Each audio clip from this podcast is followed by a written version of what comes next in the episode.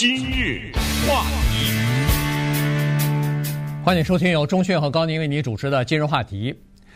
最高法院的大法官 Clarence Thomas 呢，呃，最近遇到一些麻烦啊。这个麻烦呢，是在于呃，人们现在开始关注他的，比如说过去的这个报税哈，因为作为政府的官员，尤其是像最高法院大法官。呃，这样的人物呢，他是每年都需要来披露自己的财产的情况的。那么他在这个披露财产的这个情况当中呢，有一些东西没有报哈，所以这个呢就引起人们的关注了。你越是比如说被媒体披披露出来有什么东西没报的话，那人们就越是想要知道哪些东西没报，除了这些东西以外，是不是还有别的东西啊？所以呢，这个当然就和。呃，比如说，是不是有这个呃经济方面的往来和其他的某些人物或者是某一些团体有经济方面的往来？那么你在这个呃叫做吃人家嘴短，呃嘴软拿人家手短嘛？你如果要是有的话，那么你在做裁决的时候会不会？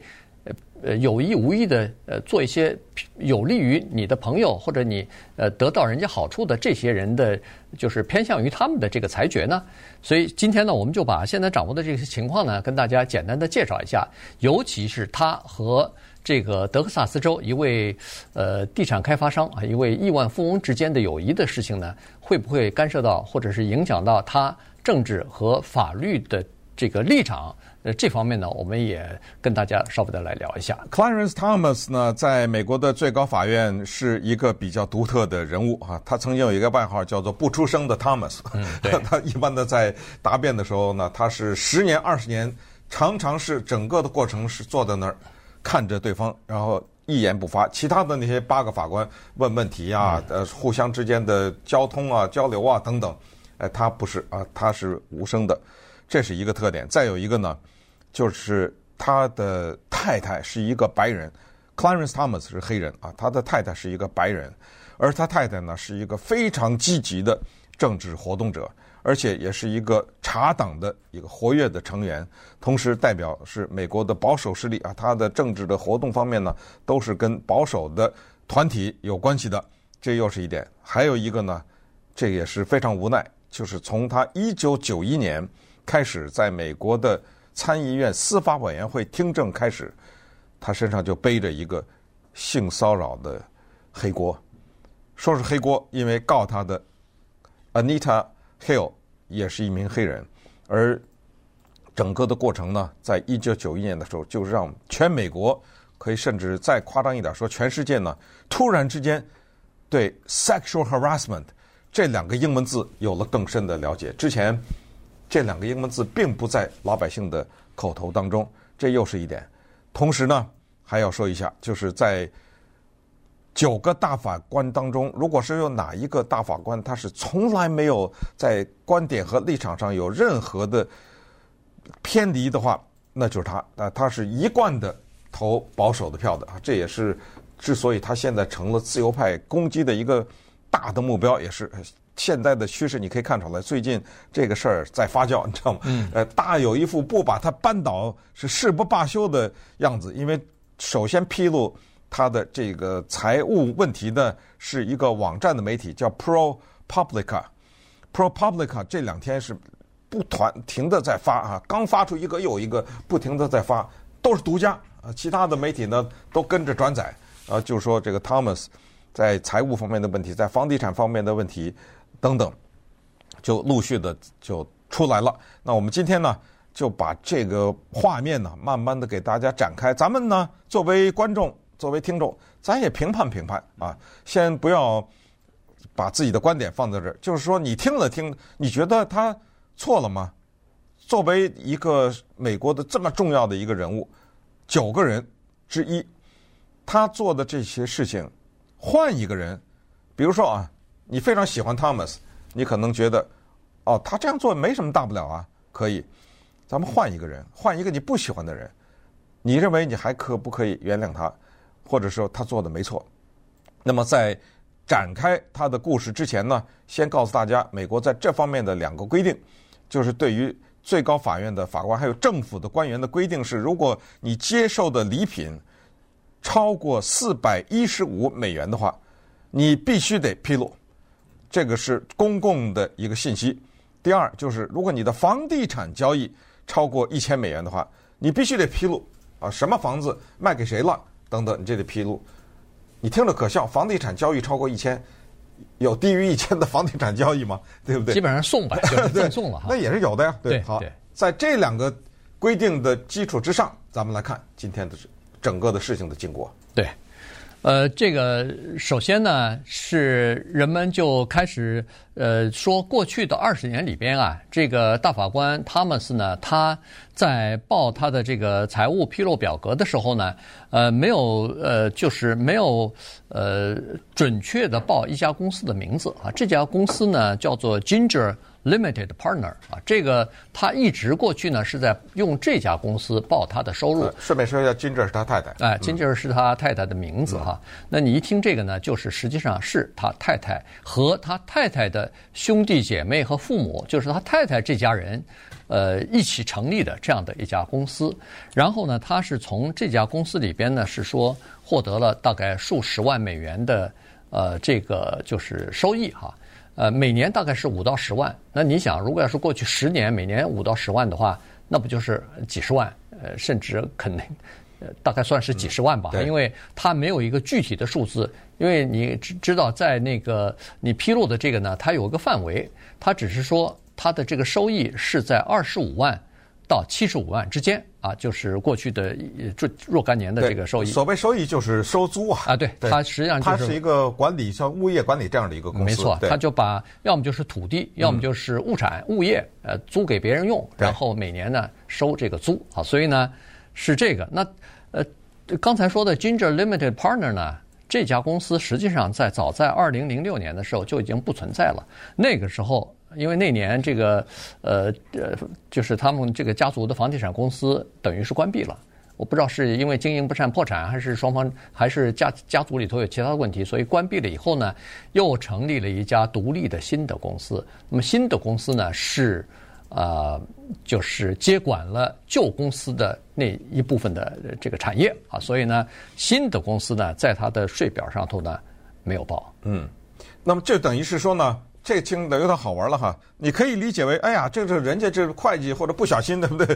就跟那个封口费似的，对对对，不小心看错了，呃，或者我报错了，顺顺便说一下，他承认了啊，嗯，他承认我报错了啊，是怎么意思呢？就是说，在过去的这么多年来呢，我有一笔收入，这个收入呢是因为我有房产，那么我房产我租出去了，租出去我收这个租金，那什么是我这个房产公司呢？是这个房产公司，我从这儿拿的，然后过了一天以后，哎呦。没了，这公司，嗯，你是从一个不存在的公司那儿再拿钱呢？哦，这个这不好意思，我们公司搬家了啊，我们公司改名换地方，对不对？嗯，啊，现在是把这个事儿想这么说过去，那么这个其中呢就有一笔交易，这笔交易呢是十三万三千三百六十三美元，就是他两个房产吧，他卖了，他卖给了谁呢？他卖给了一个叫 Harlan Crow 的人，Crow。英文是乌鸦啊，这人姓乌鸦，他卖给了这个人，这个呢，首先他没写，就是这个十三万三千六百六十三这笔他也没报，嗯，然后他卖给了这个人，他空着呢，在那个地方，我不知道那十三万那报了没有，忘了，反正这就卖给谁这一栏呢，他是没有，他是没写，嗯，呃，可是这一栏在那儿呢，嗯，印在那儿呢，他没写，哦，这个时候我们就说，那这 Harlan Crow 是谁啊？知道吗？咱们得稍微看一看，那这一下就不得了了啊！这再一看看这个 Harlan Crow 是谁的话，这事儿就变大了。那么顺便也再说一下，既然刚才介绍了一下这位黑人法官 Clarence Thomas 的背景呢，也告诉大家他是美国自由派的大敌啊，他是美国自由派的非常痛恨的一个人物。我记得好莱坞有一个非常有名的女的编剧和导演，她已经去世了啊，叫 Nora Ephron。啊，很多人都看过他的写的一个电影，叫做《When Sally When Harry Met Sally》。呃，后来呢，他还编剧导演了一个蛮有名的电影，叫《You've Got Mail》，是 Tom Hanks 呃和 Meg Ryan 啊演的。这就是这位很有才气的女导演啊。她在一九九六年在美国著名的 Wesley 大学做特别的嘉宾做毕业演讲的时候啊，专门就提到了 Clarence Thomas。他说：“请你们同学们记住，你们有一个大的敌人，这个敌人就坐在美国的最高法院，他的名字叫 Clarence Thomas，在毕业典礼上面这样点名。他临去世以前写了一本书，叫做《I Remember Nothing》，我什么都不记得了。在那个书里面的最后一章，标题叫做“我离开这个世界以后，我会思念什么？”呃，题中写道：“我绝对不会思念一个东西叫电子邮件，我绝对不会想一个东西叫胸罩。”啊，他可能作为 当然女权主义的，他比较恨这个玩意儿。他这是最后说，还有一个人物，我绝对不会想，这个人叫 Thomas，Clarence Thomas，对，就是已经呃恨到这一个一个程度啊。那么稍等一会儿，咱们就来揭开。一些秘密啊，看一看这个 Harlem Crow 是谁？今日话题，欢迎继续收听由钟讯和高宁为您主持的《今日话题》。这段时间跟大家讲的呢是联邦最高法院的大法官 Clarence Thomas 呢，呃，最近被这个媒体披露出来说他在年度的申报哈。就是披露的这个财政文件当中呢，财务文件当中呢，有很多东西没有批，没有按照规定来披露啊，所以呢，这个事情呢就引起人们的关注了。现在我看民主党方面呢，呃，包括国会议员都是要求政府、法院、呃，最高法院以及呃国会呃三方呃这个政府的三个分支啊，全部要对这件事情进行调查。呃，刚才说了，二零一四年的时候，他一口气把在乔治亚州，因为他这个呃，汤马斯大法官是出生和在乔治亚州出生和长大的哈，呃，在乔治亚州的三处房产呢，全部卖掉了，十三万多块钱。但是这这个交易呢，他没申报，所以这是一个问题。那么还有一个问题呢？我看那个国会山庄报和 CNN 以及呃 ProPublica 哈这三家媒体呢都有披露，就是说三处房产当中其中一处呢是他母亲住的。那么这个房产卖了以后呢，呃，这个买他房产的这个投资人呢，呃，出钱对房子进行了重新的装修，不管是围墙也好，什么内部也好，反正花了几万块钱吧，围栏啊什么的都进行了装修。装修完了以后还是他母亲住。然后原来他们的这个一千五百块钱的呃物业费，呃每年一千五百块钱物业费原来是呃汤马斯夫妇来支付的，但是在二零一四年卖了房子之后，他就不付了，那就是由那个就是买他房子的人去支付。那这样一来，人们再一看买房子的是谁呢？哎，这个就是刚才钟迅提到的德克萨斯州的亿万富翁 Harlan Crow。这人呢，他是跟 Clarence Thomas 怎么认识的呢？一九九一年，Clarence Thomas 在经过一场类似于要扒皮一样的国会听证之后啊，在大型的性骚扰指控的面临，在面对着全美国电视直播啊，一项一项的为自己撇清这个之后呢，他终于被任命为最高法院的法官，而作为法官呢，是终身的。今年他的年薪是二十八万五吧？嗯，啊，这过去这些年当然也有些，呃，涨啊、调啊之类的啊，反正就二十八万，将近三十万吧，这么一个情况。作为一个这样的一个职务，这个收入应该还还算可以吧？至少还不至于让你去贪污啊 或者什么。但是靠着二十八万五，靠着乔治亚的一个小的物业公司，你想拥有私人飞机那是没可能了，对不对？想拥有什么豪华的？庄园呐，在海外呀，等等有地产呐，这个可能性就不大了。那么这个事儿呢，就变成了一个不大不小的问题。为什么说不大不小呢？就是说，如果你认为它小，它可能也就过去了啊。你要认为它大呢，这个里面文章就可做了。为什么呢？因为作为一个法官，你说完全是一个没有观点的人不可能。你太太是一个。这么极端的保守的人，他积极投身于茶党的事业当中去，积极投身于保守派的事业当中。在二零二零年总统大选之后，他一直认为这个大选有舞弊，以至于后来在国会对一月六号调查的时候，他被叫去调查，因为他在那个一月六号的时候曾经跟前总统川普还跟国会的一些人有很多的手机短讯调查，他依然坚持，就是二零二零年的这一个选举有可能。是舞弊所造成的一个结果，让拜登当选，这没问题。你一个人，你有自己的观点，你坚持自己的观点，这没问题。但是这个观点对于他的先生会不会有任何的影响呢？我们至少是看到这么一个情况，就是当国会对一月六号进行调查的时候呢，把要不要去让总统提供他的演讲稿的草稿，提供他的日记，提供他的，比如说有没有人来访那个来访登记簿等等等等啊，提供这些资料的时候，美国的最高法院的九名法官有八个人认为应该，因为这个事儿不一定是坏事。如果我拿了你的演讲稿的书稿，拿了你的日记，我拿了你的访问的来宾的登记簿以后，最后证明你个清白，你不是更有底气了吗？对不对？所以有八个法官呢，这个八个法官当中，很多有三个都是 Trump 任命的呀，认为应该这个委员会是可以向总统索取这些资料的。唯一的那个认为不应该的那一票，Clarence Thomas，是他是唯一的投了这一票反对的这个人，所以这一个问题就让人们把焦点放到了他的所所谓的投资和交友这方面。那么终于呢，被 ProPublica 把一个非常低调的亿万百万富翁、亿万富翁啊，数十亿富翁这个 Harlan 给 Crow 给挖出来了。那我们就来看看。他们是在 Clarence Thomas 在九一年被任命以后，在一个集会上面认识的，两个人叫做一见如故啊。对，呃，那个其实最早的时候，那个 ProPublica 先披露出来的就是那个 Harlan Crow，就是多年来一直就是支付什么呢？支付 Thomas 夫妇两人出去旅游的这个费用。而且他们出去旅游可不是像我们一样坐着这个经济舱，跟着团就出去了，几千块钱什么上万块钱搞定了。他不是，他出去的时候，要么就是到这个 Harlan Crow 自己拥有的度假地和岛上，要么就是坐着他的私人飞机，然后豪华的游艇去旅游。嗯，其中包括一次去印度尼西亚，这个是连呃这个在社群媒体上他们都把。去这个旅游的照片都拍出来了，在豪华游艇上的坐私人飞机的这些游艇，一共九天，大概九天吧。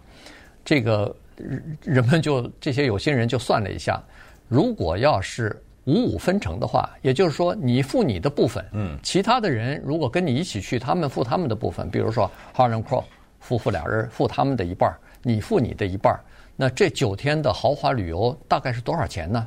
五十万美金。也就是说，二十八万五千块钱那个呃薪水啊，您 您差不多不吃不喝呃呃两年对呃才能付清。但是呢，这笔钱他第一肯定是没付，嗯，第二他也没有申报。后来找到他以后呢，他是说，哎，我听说我好像他当然没有提名，他说我听我的一个同事告诉我说，像这样的旅游好像不需要，就是旅游的花费好像不需要申报，对。这听起来有点弱。什么叫我听我 一个？对，这这这是，但是是呃，有一个事情必须得说清楚，就是他不管拿人家亿万富翁五十万还是五五千万，都没有错，这没犯法。但是不说成了问题了。对，哎，现在问题在这儿啊，请注意，并没有说，哎，你拿了以后，你这个违反了国会的什么规定？国会规定啊，什么超过五千不能拿？没有。或者是美国的关于对法官的一些规定，顺便说一下，关于法官的规定也都是国会制定的啊，所以对他进行调查也将是对呃由国会来执行。当然会不会调查，现现在不知道，至少众议院不会啊，众议院现在是控制在共和党手里面，但是参议院会不会现在就看吧，因为这个事儿正在闹呢嘛，对不对？嗯、对。但是接下来呢，我们就发现问题了，就是他没报以后呢，当人家告诉他，哎，你这不对，他马上。哦，不好意思，这是我被误导了啊。呃，我以为可以不报，那我报吧。嗯，啊，现在就变成就是说，这个里面没有承认不承认的问题。在过去的二十年，你刚才说那是一趟啊，对，对不对？过去这二十年，那是多少趟啊？那要算成钱的话是多少啊？除了各种各样的旅游和想象不到的好处之外，还有礼物呢。嗯，礼物呢？你比如说，大家都知道那个，呃。著名的那个黑人呐、啊，就 Douglas，呃，废奴主义者，废奴主义者嘛，Frederick，Frederick Douglass，他有一本圣经吧？嗯，对，一本他拥有的圣经，这个呢是德克萨斯亿万富豪 Harlan Crow 他所收藏的，他就把它送给 Clarence Thomas 了，差不多将近多这本圣经一万九，嗯，两万美元左右，对不对？对。呃，还有林肯吧，嗯，林肯总统呢之前是呃用过的一个、呃，不是，就是林肯的一个雕像，就是半身的、哦、一个半身的雕像，雕像，对，一万五，一万五，对对，也是送给了这个呃汤马斯大法官了哈。这两个礼物加起来，这不就三万多块钱了吗？没问题，对，但是得申报，申报，对对，因为我我们需要知道这是谁送给你的，没错，以及这个人他为什么送给你，对，对不对？其实不申报本身啊，他就有就说明点问题，小心虚，对对，就是因为他怕申报了会有心虚嘛，所以他才不申报啊，所以是这么情况。然后你看他太太呢，在二零二三年到二零二七年期间吧，呃，这个二二零一三到二零一七。是不是？哦，不是，二零零三到二零零七年，零三到零七年，他的这个所得税上头呢，有一栏就是呃夫妻俩人的这个呃就是大家的收入收入嘛，他在太太那一栏上勾的是无，没有收入。嗯嗯。但实际上这四年期间呢，他太太从这个叫做传统的那个就是保守那个传统基金会，对，一共拿了多少钱呢？六十八万六块六千块钱啊，这个是没报。后来在二零零八年到零九年，他太太在保守的一个大学里边叫诶呃 Hillsdale 啊，这个大学里边工作，也是拿了钱，他也是没报。但这这两件事情呢，在二零一一年的时候，汤马斯承认了，他承认说。呃，我犯了个错误，不好意思，又又不好意思。对对，这个他是对文件那个说明 instruction 的误解，所以 呃弄搞搞不清楚，所以没报。大法官看不懂这样一个这样一个文件的 说明书，对不对？但是奇怪的是，在这二零零三年之前的若干年，他都报了啊，对对吧？对，呃，怎么突然薪水涨了，或者是改变了以后，你怎么就不报了？就搞不清楚了，应该就可以不报了呢？这说不过去的。对，因为那两个机构都是极端保守的机构啊，所以这问题呢又被扯出来。但是，在这个过程中又扯出来另外一个事情，这事儿就好玩极了。那就是这位德克萨斯州的数十亿万富翁 Crow，他有一个，咱们开玩笑说叫邪恶花园呐。嗯，咱们一会儿看看他这个花园里有些什么邪恶的东西。今日话题。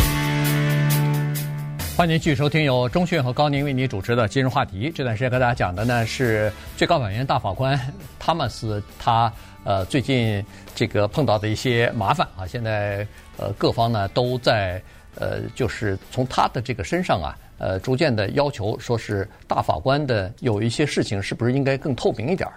是不是应该呃要有一些叫做道德规范哈？因为有很多的事情呢，法律是没有办法管到这么多的，所以必须要有自身的这个 自律，或者是自己有意识，呃，自己有决心做才可以做得到。呃，刚才说过了，他们两个人呢，第一次见面大概是在一九九十年代的中期啊。刚才说了。一九九一年的时候，Clarence 大法官呢进入到最高法院去。那么也就是说，他当了最高法院大法官几年之后，在一次公开的一次演说当中吧，一次论坛当中呢，就碰到了那个啊 Harlan Crow 啊这两人，然后两人一见如故，就变成好朋友了。那这一说就到现在了，这一来就是差不多二三十年了啊，是好朋友。但他们两个人是完全截然不同的成长和出身的这个过程。呃，Clarence Thomas 呢是出生在一个非常贫穷的黑人的家庭里边，七岁的时候就被他的父亲抛弃了，后来没办法就把他送到了他爷爷奶奶家里边，也是在这个乔治亚州的 Savannah 这个地方海海边的一个非常漂亮的一个城市哈。据汤马斯后来回忆说，他说七岁的时候，他第一次进入到一个公寓里边，就是他爷爷奶奶住的那个公寓里边，家里头是有厕所的。也就是在这之前，他爸他妈带着他住的那地方，只好去上公共厕所，家里头没有洗手间的，没有卫生间的哈。所以你看，他是出生在这这样的一个呃贫困的家庭里边。当然了，他通过自己的奋斗，呃，逐渐的变成，呃，先是到了这个上诉法院法官，最后到了呃最高法院的大法官，这是是很了不起哈，是非常有成就的一个人。但是他的出身是很贫寒、很很呃卑微的。可是这个 Harlan Crow 就不一样了，他那真是含着金汤匙出来的。对，他爸爸呢，你知道有多少土地呢？他爸爸在美国有三亿平方英尺的叫做已开发土地。不是空的，那就上面盖着房子的。他爸爸在美国的一百个城市里面有八千个房地产的各种各样的房地产，就是对有商业的、有住宅的都有嘛。这样的房地产哈，他有这样的情况。所以呢，家里面的钱呢是根本花不完的。但是呢，我们有句话叫“富不过三代”，他们家好。这富不过一代，就是到了他爸这一代，到了八十年代的时候呢，因为他呢铺的太大，他这个商业的帝国，那我们可以想象，当你这个帝国铺的这么大的时候，这个里面肯定涉及到借贷啊什么之类的。对。结果房地产市场咵的一泡沫，糟糕了啊！这个家里立刻就掉入万丈深渊，陷入到破产的边缘。这个时候他爸爸说：“哎呦，不行了，我撑不住了。”看了看家里这几个孩子，呃，老三吧，嗯，他觉得这老三呢，Harlan 还挺有头脑的，这样，咱这份产业就交给你了。没想到 Harlan Crow 这一个年轻人呢，非常有作为啊，嗯，他首先呃叫做开源节流，这样啊，咱们家里的这兄弟姐妹，包括爸妈，咱们不是都是跟这个公司有各种各样的瓜葛吗？都是拿着公司的薪水吗？全体减薪。啊，勒紧裤带，大家一起把那个薪水就把福利什么降到最低，然后该抛的抛，这么多对不对？抛不掉怎么赔着也得抛啊，对不对？就有一个地方就保住，叫做达拉斯，叫 Market Center，叫市场中心吧。这是他爸爸心爱的一片地产，你可以想象里面各种商业啊什么之类，就保住这个，其他亏着咱们抛掉，然后呢，咱们再开始重新新的项目。对未来呢做一些评估，就看到这房地产咱还是得继续做，但是未来的趋势是什么？咱们仔细的进行研究。反正长话短说呢，经过这个三儿子的打造和这个三儿子的一系列的精明的运作，咸鱼翻身了。那就是从一个破产的边缘呢，又回来了。回来了以后呢，家里面的事业就蒸蒸日上。可是这个 Harlan 啊，他有一个特点。他极其低调。其实我们都知道美国谁是有钱人，但是这个人要是没跟大法官连在一起，还没人知道呢，对不对？这人的名字，他很少很少接受任何访问，既不接受采访，也不在公开场合发言，呃，这个就是讲话。就是这么一个非常低调的亿万富翁啊！二零二零年，他呃管理的资产，现在他除了拥有和开发以外，还管理替别人管理资产呢。他管理的资产已经达到两百亿了，非常大的这么一个呃这么一个管理公司。所以呢，他就是这么一个人。那刚才说了，他有一个邪恶花园，或者说邪恶雕刻园，这是怎么说法呢？这是他。他这个人，第一是有钱，有钱人我们都知道，呃，会有一些癖好的。他的这个癖好呢，是收集一些叫做专制主义或者是独裁者的雕像。嗯，啊，这些雕像呢，他一个一个收集来了以后呢，就放到他的那个私人的那个花园里头。时不时有的时候会邀请记者去，当地的达纳斯的记者去参观一下或者什么。但平常大概有反正也不对外开放，是他自己的。这里边收集了谁的呢？收集了有这个，呃，罗马尼亚前总统齐奥塞斯库夫妻两个人的这个雕像在。这是被枪毙的啊！这是在革命了以后被枪毙的共产党的主席，对知道吗？那个台湾翻译成秋沙石鼓。嗯、呃，然后南斯拉夫现在都已经解体了，哈，变成七个各种各样的呃共和国了。但是南斯拉夫前南斯拉夫总统铁托的嗯呃雕像在他那个园里边，什么古巴的强人。卡斯特罗或者叫卡斯楚，呃，在那儿，那就不用说了。那个列宁、斯大林，哎，列宁、斯大林在里边，毛泽东，哎，毛泽东也在里边。然后，呃，那个人们特别痛恨的一个呃机构是克格勃的前身叫奇卡，这个叫俄罗斯的这个情报组织的那个第一任的呃负责人，杀人如麻呀！啊，对，杀人如麻的杰任斯基，杰任斯基，哎，他的那个雕像也在这个里头，有两个，他非常遗憾没有拿到，一个呢。我看是这个波尔波特，哎，波尔波特，这是红色高棉的哈，他是他是委托别人去红色高棉去柬埔寨去的时候呢，想要收购他那个那个波尔波特的雕像的，结果没有收购到，居然没拿到，这个事儿奇怪，他专门派人去，但是是不是时间晚了，人家早已经毁掉了，是不是已经毁掉了？不知道。顺便说一下，他这些雕像啊。都不是说我喜欢这个人或者我要这个人，你给我雕一个都不是啊，他都是收集到现成的。对，就是收集的人家在原来的国家，没错，有的那个他给收购来了。呃，另外一个呢就是萨达姆·侯赛因的啊，他原来想去收购那个的，但是他去的也是比较晚了。二零零三年萨达姆·侯赛因就被推翻了，他。到二零是不是一二年还是几几年？我忘记了，才去啊，派人去去。那他那雕像早就拉倒了，早就没有了，对对吧？当然，这雕像呢有大有小嘛，对不对？呃，大的那个二十尺呢，那你可以想象，这这两三个人那么高嘛，对不对？我们试想一下，走进这个花园里面是一种什么感觉？哦，还有一点得补充一下，他有一个雕像是没有，那有的话呢就更不得了，希特勒。哦，对，但是他有大量的。纳粹的纪念品，对，纳粹的服装，他居然拥有两幅早年希特勒画的画，嗯，而且这个画他就没有放在那个邪恶花园里面，挂在家的房子里头了。嗯，除了两幅希特勒画的画之外，他还有一本希特勒签过名的《我的我的哎我的奋斗》啊那本书。嗯，然后他有什么希呃纳粹带有那个纳粹这个标记的什么餐桌布啊？呃，好像还有什么床单、餐具、哎，床单之类的啊，就是床床上用品啊什么的，这些他都收藏。当然，还有一些其他的纳粹的一些物品之类的东西也收收藏。错了没有？没错，嗯，对不对？说实话，我都想去看呢，是不对？假如有一个人家里有这么多这些人的雕像，咱谁见过呀？嗯，很多人这些人的雕像到哪儿见？乔塞斯库我不知道到哪儿看他雕像去，对不对？嗯，对，可能。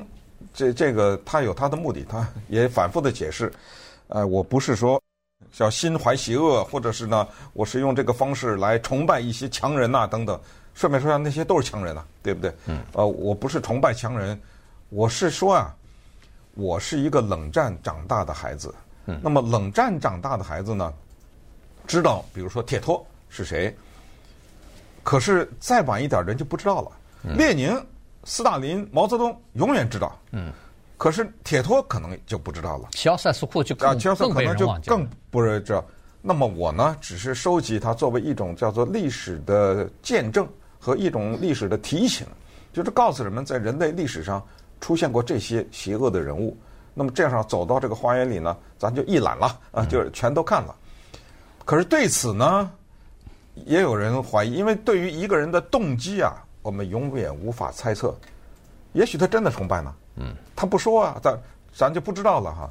但对此有人说了这么一句话，就是说，假如在九一一世贸大厦的那个地方放一装一尊这个宾拉登的雕像，你会怎么想呢？对，对不对？有人举这个例子，那人说我没有 放在那，我放我家后院。那么对此呢，还有人说说这些雕像啊是属于一个地方，叫博物馆。你私人这么收集这些呢，可能会引起一些非议来。作为美美国最高法院的大法官，可不可以交亿万富翁的朋友呢？当然可以。可不可以交这个政治立场非常鲜明的这样的人为朋友呢？也是可以。但是，是不是多少有点瓜田李下呢？嗯。那稍等一会儿，咱们看这问题。今日话题。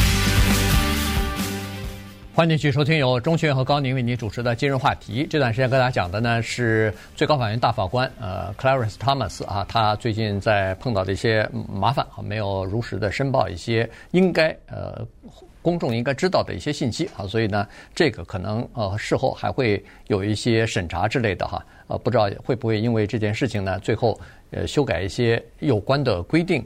不过呢从目前的呃掌握的情况来看呢，就是说至少。Harlan Crow 呢，他在那个呃 ProPublica 就发表了一个声明啊，他是这么说的，他是说在这个 Thomas 大法官呃这个就是当政的期间呢，他和他公司是没有任何的官司是打到最高法院的啊，这是第一。第二呢，就是说呃他们之间的友谊从九六年开始呢成为好朋友之后呢，基本上是和叫做法庭和政治排除在外的，也就是说，他说我。我我从来没有在法律和政治上试图影响过这个大法官，同时我们似乎也不谈论，比如说是最高法院正在审理的，或者是下级法院上诉到最高法院的这个案子。所以从如果要是这些东西都属实的话，那似乎对他的这个呃审理啊，对他的这个大法官的职务。似乎也没有太大的影响。我倾向于相信了。对，呃，我是觉得作为一个法官，如果你在私下里朋友聊天还讲自己要审什么案子，怎么这个这个他他的离谱离大了，这个对不对？这是我觉得最基本的一个素质了，一个对法官的要求。顺便说一下，既然你说到他们之间不谈，他的太太 Jenny Thomas 也说了，说我们之间呢是，他回家从来不谈案子的事情。这个我也倾向于相信，这是。他们的一个一般的素质哈啊，不过呢，他太太讲了这样一句话，可能也被人抓住了。他说：“但是我们两个在很多问题上的理念是完全一致的。”哎，说了这个，那么这句话那就有的学问了，对不对？那你去去琢磨去吧。顺便说一下呢，美国的法院呢，最高法院当中，在有记忆的近代呢，有没有过被弹劾的呢？好像还没有。但是辞职的呢有啊，一九六九年的 Abe。呃，Fortas，他呢是因为拿了人家的钱，这个拿的钱呢是做给人做顾问呢，或者是做什么这种咨询呢，拿了一些钱。可是没想到呢，他拿钱的那个家庭和那个机构呢，有一桩案子正在或者即将要在法院审理。那么当时在呃最高法院的首席大法官的压力之下，以及在呃国会的压力之下呢。就是说，你是选择被弹劾还是辞职的话，你你不辞职的话，我们可能开启动这个调查等等。最后他想了想，他就辞职了啊。这个是一个啊，算是有记录的这么一个事情。而对于这个 Harlan Crow 来说呢，他是一个最高法院的历史学会协会的一个热衷者吧。啊，他投了五十万美元，就是什么呢？就是这个协会专门是收集。呃，跟最高法院相关的一些资料啊，什么之类，他的意思想保留下来。同时，他的政治观点呢，那是呃堕胎呀、枪支啊，你就说吧，对，那是毫无疑问的，都是保守的。所以接下来呢，等于现在我们看到的，嗯，希望就这些了吧。因为现在有有流传一句话叫 “What's more？” 呃，明天看又挖点什么，后天咱们就看看这个事情往下是怎么进展吧。